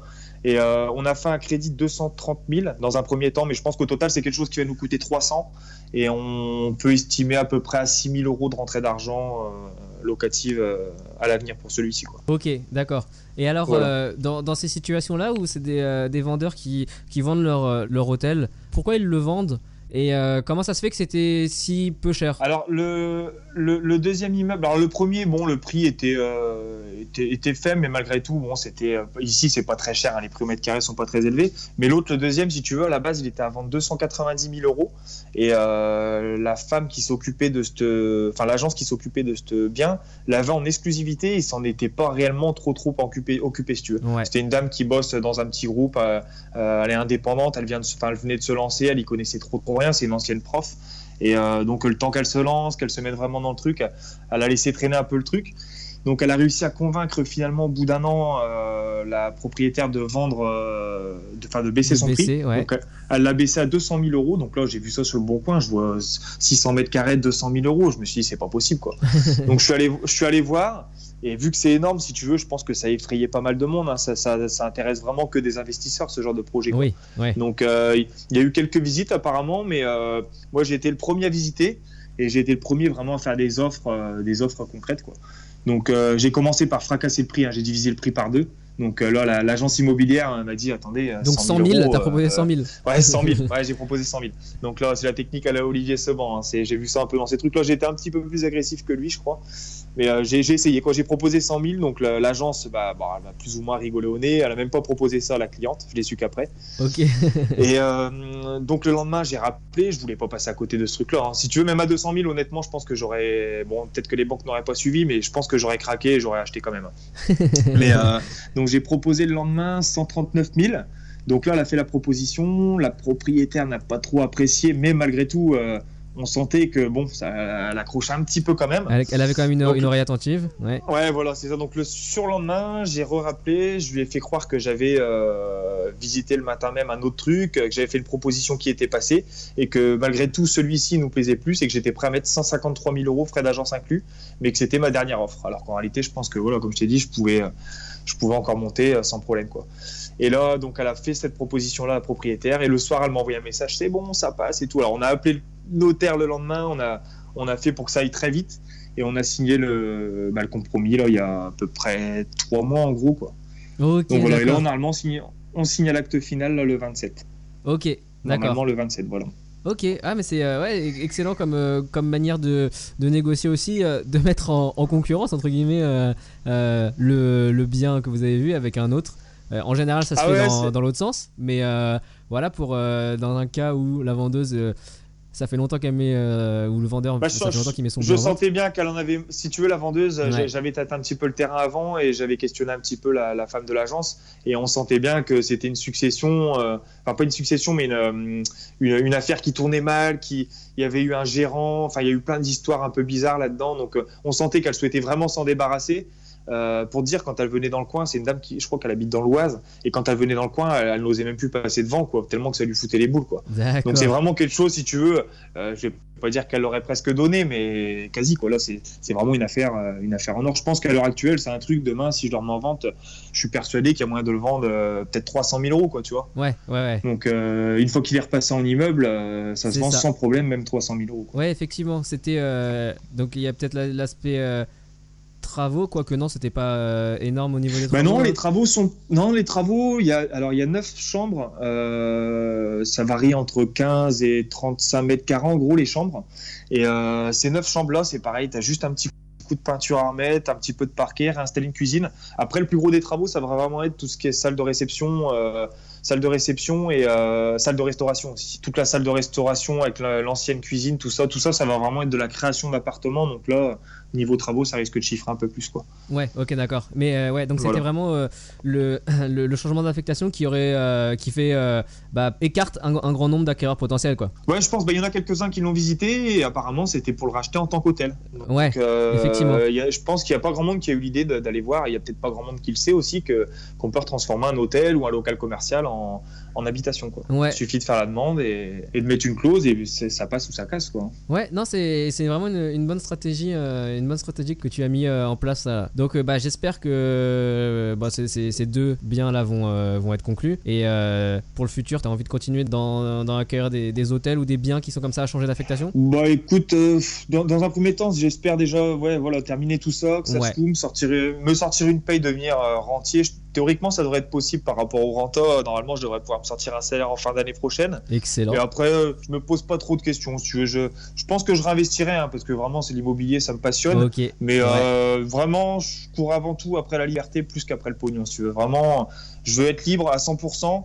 Et après, bah, forcément, quand tu as du temps, je pense que bah, tu peux te permettre de faire des investissements. Enfin, quand tu as le temps, tu vois, tu peux te permettre de te réengager dans certains trucs euh, que tu n'aurais Ouais. pas fait si tu pas le Et temps. alors quoi. justement une petite question par rapport à euh, euh, comment euh, faire sortir l'argent qui est généré par les loyers puisque vous investissez via une SCI donc à l'IS j'imagine si vous faites du meublé. Oui, on a l'IS, ouais. Ouais, ouais, on a l'IS. Et donc bah, toi aujourd'hui c'est quoi ta manière de te rémunérer justement? Est-ce que tu fais sortir l'argent de la, la SCI en dividende? Bah alors pour le premier investissement, j'ai sorti un petit peu, mais pas énormément. Le but c'était pas de plomber la SCI. Si on voulait vraiment faire montrer à la, à la banque que ça fonctionne, que ça Ouais. marche. Donc j'ai pas trop trop sorti. Mais à l'avenir, étant auto-entrepreneur, euh, j'ai le droit à 32 000 euros par an. Donc euh, je pense que je vais soit soit il y aura des travaux et à ce moment-là je facturerai bah, de, de vrais travaux euh, à ma SCI. Donc ça me permettra de générer un, de générer une- un revenu. Et puis en même temps, ça créera une euh, charge donc à la SCI. Donc t'as Ouais. des déduits. Pas forcément quand tu fais les travaux, tu déduis euh, tout ça après sur euh, sur le résultat. Et euh, puis même s'il n'y a pas de travaux, de toute façon, vu qu'il y aura quand même des gros bénéfices, je pense que j'en inventerai, tu vois. Et puis, euh, enfin, on verra quoi. Mais euh, Ok d'accord non mais c'est vrai que c'est un bon, Voilà, euh, mais- une bonne combinaison pour toi qui a une situation d'auto-entrepreneur dans le bâtiment bah, tu peux faire facturer les, les travaux de maintenance ou d'amélioration aux immeubles donc c'est comme ça ouais, c'est ça. Dès que tu as un peu de ménage, même quand tu fais du saisonnier, quand tu as du ménage, je peux très bien facturer une heure de ménage. Bon après, faut pas abuser, faut pas mettre une heure de ménage à 40 euros. Mais Ouais. après, si tu peux, tu peux très bien dire que passé deux heures alors que t'en as passé qu'une. Enfin après voilà, frère, bon, faut pas trop trop jouer non plus, mais, euh, mais voilà, il y, a- il y a moyen de faire sa sauce euh, intelligemment et Ouais, pour sortir, un- pour sortir un salaire, effectivement. pour sortir un salaire, voilà. Et en plus, te dis, ça crée une charge, donc c'est dans les deux sens. Quoi qu'il arrive, c'est que du bon, quoi. Ouais, effectivement. L'autre avantage, c'est qu'une fois que, bah, forcément, une fois que tu es auto-entrepreneur depuis plus de trois ans, et si tu continues tous les ans à faire ton, ton chiffre, déjà d'une, tu as la liberté, bah, auto-entrepreneur, malgré tout, tu es libre, tu plus de patron. Ouais. Et en plus, ça vaut largement un CDI parce que si ça tourne pendant plus de trois ans, c'est que ton affaire tourne, quoi. Donc, euh, même ouais. aux yeux des banques, euh, voilà, après, pour retourner à la banque, c'est déjà un peu plus facile, quoi. Ouais, effectivement. Là, c'est vraiment une, euh, une combinaison euh, intéressante. Euh, première fois que, que j'entends ce, ce- ce genre de combinaison, mais effectivement, c'est ça marche. ça marche, ouais. Ok, donc bah alors, on, on va passer à la dernière section. Ok. C'est l'heure de passer aux questions de comptoir. Alors, euh, nous voici dans la dernière section de l'épisode. Quatre questions que je pose à tous les invités. La première, Oui. c'est est-ce qu'il y a un livre immobilier ou business que tu recommandes souvent Bah, Écoute, je suis pas trop trop lecteur, mais euh, je m'y suis mis depuis peu là, et euh, moi c'est le, bah, c'est si tu veux le- le- le- les deux achats que j'ai fait en même temps, c'est un peu grâce au bouquin, enfin c'est même totalement grâce au bouquin de Goulven Tristan. Donc D'accord. c'est euh, le titre c'est comment je me suis constitué un patrimoine de plusieurs millions d'euros avec un salaire de 1750 je crois, Et- 1750 euros par mois. Exactement, ouais. Et, et donc, euh, donc voilà, c'est grâce à son bouquin que j'ai pu euh, acheter les deux immeubles d'un coup. Donc euh, forcément, je me dois de le recommander quoi. Excellent. Voilà. Ouais, je l'ai lu aussi. C'est un, c'est un bouquin en tout cas qui, qui montre que voilà, c'est possible de faire des, des investissements malgré des situations euh, difficiles en étant un petit peu créatif. Bon, des fois c'est un petit peu. euh, C'est ça, c'est border. c'est un peu le système, c'est un peu le système D quoi. C'est ouais, voilà. Des... mais bon, c'est c'est ça permet d'avancer plus vite quoi. Ouais, non, c'est à, à faire euh, parcimonie, mais euh, de, de temps en temps, euh, si on, on sent qu'on maîtrise la chose, euh, je trouve que C'est voilà, ouais. une bonne vision à, à avoir, en tout cas, de se dire qu'il y a des manières créatives de faire les choses. Complètement ouais. Après tout le monde y est gagnant hein. de toute façon même les banques qui lui ont prêté tant que tant que tout roule, il n'y a pas de pépin donc voilà après c'est non non Voilà, franchement c'est vraiment un très bon livre. Tant que tout roule. Et après, on n'est jamais, euh, Voilà, on n'est jamais à l'abri du, du risque, mais bon, euh, effectivement, et si on, on apprend à mesurer le risque, ça peut être euh, jouable. Complètement. Deuxième question, on dit souvent que c'est en se trompant qu'on apprend. Est-ce que toi, il y a une erreur en particulier euh, qui t'a fait mal et euh, qui t'a appris euh, quelque chose et euh, que tu souhaiterais partager avec l'auditeur? Euh, quelque chose qui m'a fait mal. euh, bah, après, mis à part euh, le fait que je sois auto-entrepreneur et que ça m'ait mis un peu des bâtons dans les roues, ce que j'aurais peut-être dû faire à ce moment-là, si tu veux, c'était de re-signer un CDI de trois mois, surtout que dans le bâtiment, euh, trouver un CDI, surtout en couverture, c'est assez facile. Donc, euh, bon, c'est la seule chose que je vois. J'aurais peut-être dû faire ça, mais sinon, euh, sinon non, je vois pas spécialement. C'est une bonne réponse, il n'y a pas de Voilà. mauvaise ou de, de bonne réponse, mais euh, effectivement, euh, pour s'assurer euh, un prêt, si on a un projet, temporairement, se mettre en Ouais, CDI. vaut mieux, vaut mieux signer un, un CDI pour quelqu'un qui peut avoir un CDI assez facilement. Ouais, voilà, c'est si je pouvais le conseiller, ça serait de signer un, un CDI de, de, de quelques mois. Une fois qu'il a le financement, il démissionne, ou il se fait licencier, ou après c'est comme il le sent. Mais c'est beaucoup plus simple d'obtenir un prêt avec un CDI qu'auto-entrepreneur. Ou alors faut être motivé puis attendre trois ans, euh, faire du chiffre pendant trois ans. Et enfin c'est. Mais bon, le mieux, voilà, c'est CDI, trois mois, on démissionne, on fait ce qu'on a à faire, on refait un CDI si on veut réinvestir, on refait ce qu'on a à faire, puis ainsi de suite. Et puis à un moment donné où on peut devenir rentier, à ce moment-là, il n'y a plus besoin d'avoir de, CDI. Je pense que c'est la meilleure des solutions. Ok, excellent. Voilà. Troisième question, à part l'immobilier, est-ce que tu as des loisirs? Ouais, plein de loisirs. Ouais. Euh, en arrivant en Bretagne, euh, j'ai découvert pas mal de choses. hein. Je me suis mis à la plongée, enfin la chasse sous-marine. Ah, chasse ouais. sous-marine, donc c'est ouais, super sympa. Euh, depuis peu, je me suis mis au parapente aussi. Là, j'en fais depuis à peu près 4-5 mois, quoi. Donc euh, pareil, c'est génial. Euh, Alors, parapente, bateau, tu dois, tu dois partir d'un point euh, en altitude euh Non, non, non, pas spécialement. C'est tu, ça, c'est plus en montagne où tu pars vraiment d'un sommet et puis bon, bah voilà, Ouais. si t'as pas de vent, tu descends jusqu'en bas. Mais ici, on, on fait ce qu'on appelle du soaring. C'est tu, tu joues avec les vents en fait. T'as le vent qui tape dans la falaise et tu décolles de la falaise et tu joues avec le relief en fait. Si tu veux, le vent qui tape dans la falaise te fait, euh, te maintient en l'air quoi, si tu veux. D'accord, donc ok, tu pars d'une falaise Voilà. euh, face à la mer, quoi C'est ça, ben, t'en as même qui arrivent à partir du bas et qui se collent au relief, par exemple, Ah. à un mur, et, et puis le, le vent qui tape dans le, dans le, dans le relief te fait monter en fait, automatiquement. Voilà. Ok, ah, excellent. Voilà, voilà. Et donc, euh, tu disais aussi tout à l'heure, euh, bah, le nautisme avec euh, un, un bateau que tu as, que as acquis. Ouais, le bateau, bah, le bateau, je l'ai revendu. Je l'ai revendu, pour en acheter un plus petit. J'avais acheté un gros bateau, enfin un gros bateau, un bateau avec une cabine, tout ça, mais c'est un peu gros pour ici. On peut pas trop le déplacer parce que c'est lourd. Et là, ouais. je pense à l'avenir m'acheter plus un bateau, un pneu, un semi-rigide, si tu veux, quelque chose d'assez léger que tu peux transporter un peu partout et que tu mets à l'eau Ouais. assez facilement. Ouais, quoi. ouais, oui, que tu peux transporter par route avec ta voiture et puis. Voilà, c'est ça. Mm. Ouais, effectivement. Et parce que pour éviter Voilà. aussi d'avoir euh, à payer un mouillage. euh, ou un- Oui, c'est ça, ouais, parce que c'est pas donné, mine de rien. Ouais. C'était... ouais. Puis qui dit gros bateau, dit gros frais, donc euh, puis ça consomme. Donc euh, voilà, non, je préfère un plus petit, surtout que c'était en, en général, c'était plus pour aller à la pêche qu'autre chose. Donc euh, Ouais. après, ça fait cher le kilo de poisson sinon. c'est vrai. Et alors, enfin, dernière Voilà. question, à ton avis, euh, qu'est-ce qui sépare une personne qui réussit dans l'investissement immobilier d'une personne qui échoue ou qui commence jamais? Bon, je dirais la persévérance. Faut vraiment être persévérant et il y, a- il y a vraiment des moments difficiles hein, quand on a des refus. Ouais. euh, il y a- Ouais. Honnêtement, il y a des fois, j'ai j'allais taper une dépression. hein, honnêtement, il y, a- il des fois, je me dis c'est bon, quoi, j'arrête. Je, je- c'est, à devenir fou, hein, mais euh, faut vraiment persévérer. et, et on me dit souvent que je suis têtu, mais tu vois, faut être têtu, faut, faut rien lâcher. c'est vraiment l'une des premières qualités, je pense. Faut vraiment être très persévérant et, euh, et ne rien lâcher, quoi. Voilà. Ok, excellent, excellent conseil. Bah, et encore une fois, Greg, merci beaucoup pour, euh, pour ton témoignage. Ben de rien, écoute, hein, ça m'a fait plaisir et puis merci à toi. C'est vraiment intéressant de voir, euh, voilà, même avec euh, un statut d'auto-entrepreneur, bah, réussir à, en quelques années, sur ton dernier projet, un immeuble avec plus de pratiquement 20 appartements dedans. C'est vraiment. Ah, ouais, c'est vrai, c'est, c'est même- moi-même des fois je réalise pas trop. hein. Je- je- j'attends de signer, on va voir comment que ça se passe, mais j'ai, du mal à réaliser, mais bon, on se rappellera l'année prochaine, on verra. ok, bah, ok, ok, je, je note le, le rendez-vous euh, pour, euh, pour plus tard et puis de euh, de voir comment euh, ces, ces opérations se sont concrétisées euh, également. Et puis d'ici là, bah, je te souhaite plein de bonnes choses. Et puis vu que c'est la nouvelle année bientôt, bah, une bonne année euh, 2017 en, en perspective pour toi alors. Et ben merci beaucoup à toi aussi, à toi également. Bon, merci beaucoup, à bientôt. À bientôt, salut. Un énorme merci à Greg pour avoir pris le temps de partager son histoire avec vous. Chaque jour, je me rends compte qu'en immobilier est un vecteur puissant pour se créer de la richesse. Mais cela ne se fait pas du jour au lendemain, ni en restant les bras croisés. Il faut se retrousser les manches et être très persévérant. Si vous sentez que vous n'avancez pas, ne renoncez pas s'il vous plaît. Continuez à faire des visites, changez de banquier, soyez créatif. L'objectif du podcast est de vous donner des pistes de réflexion différentes. Alors usez-en et abusez-en.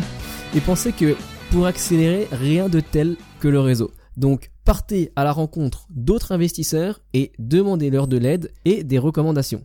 C'est pour cela qu'Investimo Club a été initié, donc profitez-en. Au plaisir de vous retrouver au prochain épisode.